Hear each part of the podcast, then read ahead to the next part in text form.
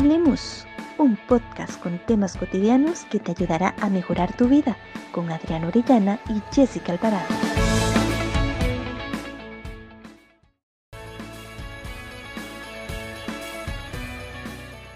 Hola, hola, bienvenidos a Hablemos. Adriana Orellana te saluda, esperando que hayas pasado un excelente fin de año y que este 2021 esté lleno de cosas positivas y de buenas vibras.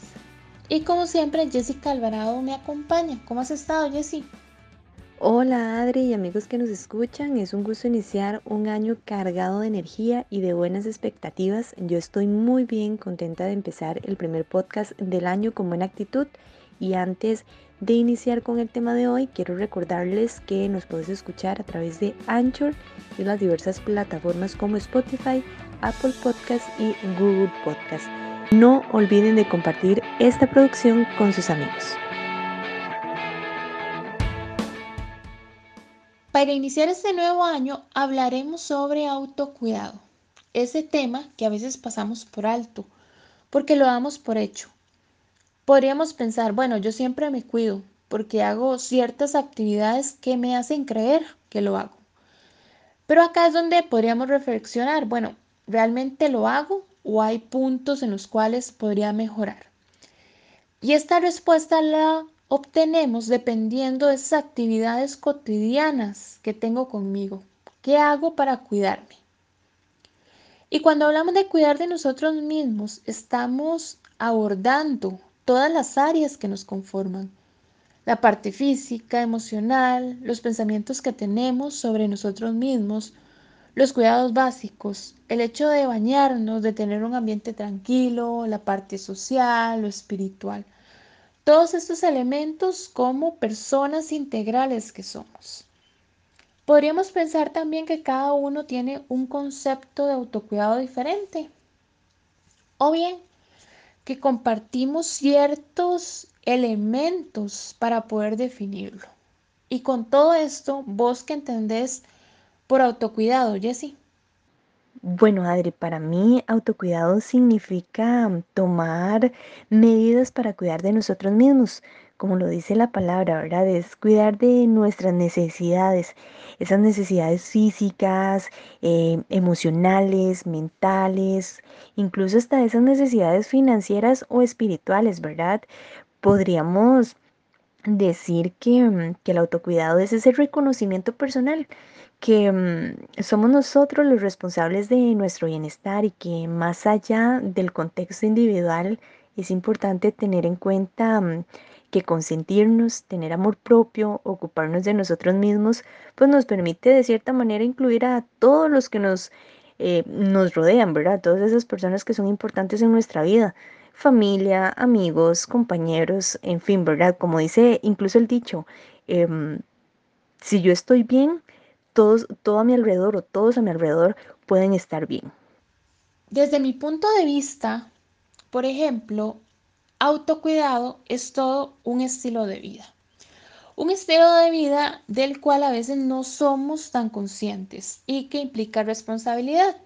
Esa responsabilidad de cuidar de nosotros que recae únicamente en nosotros, ya que somos los únicos que debemos velar y debemos cuidar, o que podemos cuidar, de todas esas áreas que nos conforman.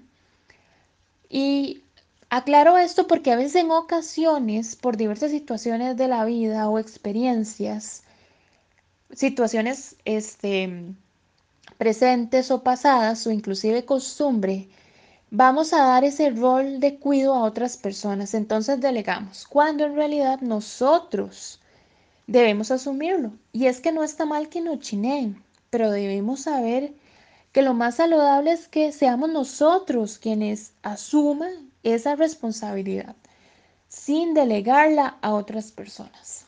Y vamos a ver que hablar de autocuidado en realidad es un tema muy amplio para abordar. Así es, el, el autocuidado es un tema sumamente amplio que muchas veces lo aplicamos en lo cotidiano, en el cuidado personal. Ejemplos tan, tan simples como ordenar la casa, mantener limpia la habitación, ¿verdad? Ese lugar que, que por lo general nos da tranquilidad o descanso después de un día arduo de trabajo o de estudio. El preocuparnos por vernos o vestirnos bien, hasta cocinar para nosotros mismos es parte de cuidarnos. Pero hay aspectos como el área emocional o nuestros pensamientos a los cuales no aplicamos esto, inclusive mm, la parte social, ¿verdad? Y, y es este último punto donde nos enfocaremos hoy, la parte social. Entonces podríamos preguntarnos qué tan conscientes estamos sobre el autocuidado o quién nos enseña a tener autocuidado. Y esas preguntas cada uno las responderá según su perspectiva, pero es importante tomar en cuenta que el autocuidado implica que hagamos cosas que tenemos que hacer. Es decir, hacer lo que hay que hacer podría ser o sonar redundante, pero es que a veces por pereza, por no salir de la zona de confort o inclusive por miedo, no tomamos conciencia de ese autocuidado, de esos diversos factores por, lo cual, por los cuales no lo estemos haciendo, debemos ser conscientes. ¿Por qué? Porque a veces podría ser que ese terreno desconocido de autocuidado, no sé por dónde entrarle, no sé cómo hacer. Y es que generalmente nos enseñan que debemos depender de alguien para estar bien. Alguien que nos cuide, que nos chinee, que vele por nosotros, alguien o una relación que nos brinde aquello que necesitamos. Y repito, no está mal, no está mal, porque somos personas. Necesitamos establecer vínculos, somos seres humanos, entonces vamos a tener una relación en donde yo quiero que me chineen, pero también posiblemente voy a chinear. Y ese, eso está bien. Solo que en algunos casos la cuestión o el problema es que ya esto se vuelve costumbre. Entonces, puede ser que la persona eh, siempre tenga a otra persona o que le solucione sus cuestiones, le solucione sus tareas o sus problemas, cuando en realidad esas situaciones que deben resolverse son estrictamente personales. Entonces, por esto es que es importante aprender a cuidar de nosotros mismos, porque es un elemento que va a mejorar nuestra vida, que nos va a hacer crecer, que nos va a potenciar. Podríamos decir que, mm, que el autocuidado es cualquier acción que tomamos para respaldar nuestra salud mental, ¿verdad? Esa eh, salud eh, física y emocional. Es por eso que, mm, que a nivel social que es el área que estamos abarcando el día de hoy, el hacer cosas de manera independiente nos permite alcanzar un valor significativo a nivel personal. Y es que uno relaciona la parte social con, con tener amigos, pareja, estar rodeado de gente y esto implica que al hacer actividades sociales se debe estar siempre acompañado de otra persona. Algo tan sencillo como, como ir al cine, salir a comer o darse una vuelta solo, ¿verdad? O sola. Y a veces eso nos detiene a tener autocuidado. La perspectiva que tenemos del término social nos frena muchas veces a cuidar de nosotros mismos, de chinearnos. Y en realidad ser social es ser también social con nuestro yo, con nosotros, con conocernos. Y el autocuidado puede verse desde esas personas que nos rodean, todas esas personas que nos rodean. La cuestión es el aporte que podrían dar a nuestras vidas. Hay aspectos positivos, esas personas que nos nutren, esas personas con las que nosotros nos sentimos bien cada vez que nos reunimos. Entonces es un autocuidado positivo. La persona viene a darnos, a nutrirnos y nosotros posiblemente también. O también está la otra posición, donde a veces tenemos que tomar distancia, o poner límites a personas o relaciones, porque así debe ser, porque debemos poner ese límite o esa distancia. Y lo que decías, el reconocer. Reconocer que yo también puedo cuidarme, sin necesidad de que tenga que depender de alguien. El ejemplo del cine. Hacer una actividad que nos gusta, pero no la hacemos porque no hay alguien que nos acompañe. Esto lo podríamos ver entonces como pasar un tiempo de calidad con uno, chinearse con uno a partir de hacer esa actividad. Y es que a veces ese término de estar solo, estar solo a nivel social, a veces tiene una carga emocional fuerte y social fuerte, que está muy relacionada con el hecho de creer que no tengo a nadie que me cuide, pero en realidad no es así. ¿Por qué no es así? Bueno, porque me tengo a mí, porque me cuido, porque me puedo chinear y puedo darme todo aquello que necesito. Entonces no necesariamente tengo que tener a alguien alrededor para, mí, para que me cuide, porque me tengo yo. Esa parte del autocuidado relacionado con las otras personas puede que cueste reconocerla, ¿verdad? como el saber cuándo alejarnos de alguien que no está nutriendo nuestra vida y, lo dejamos muchas veces pasar por el miedo a perder amistades o el simple hecho de pensar que si pongo límites voy a quedar solo o sola.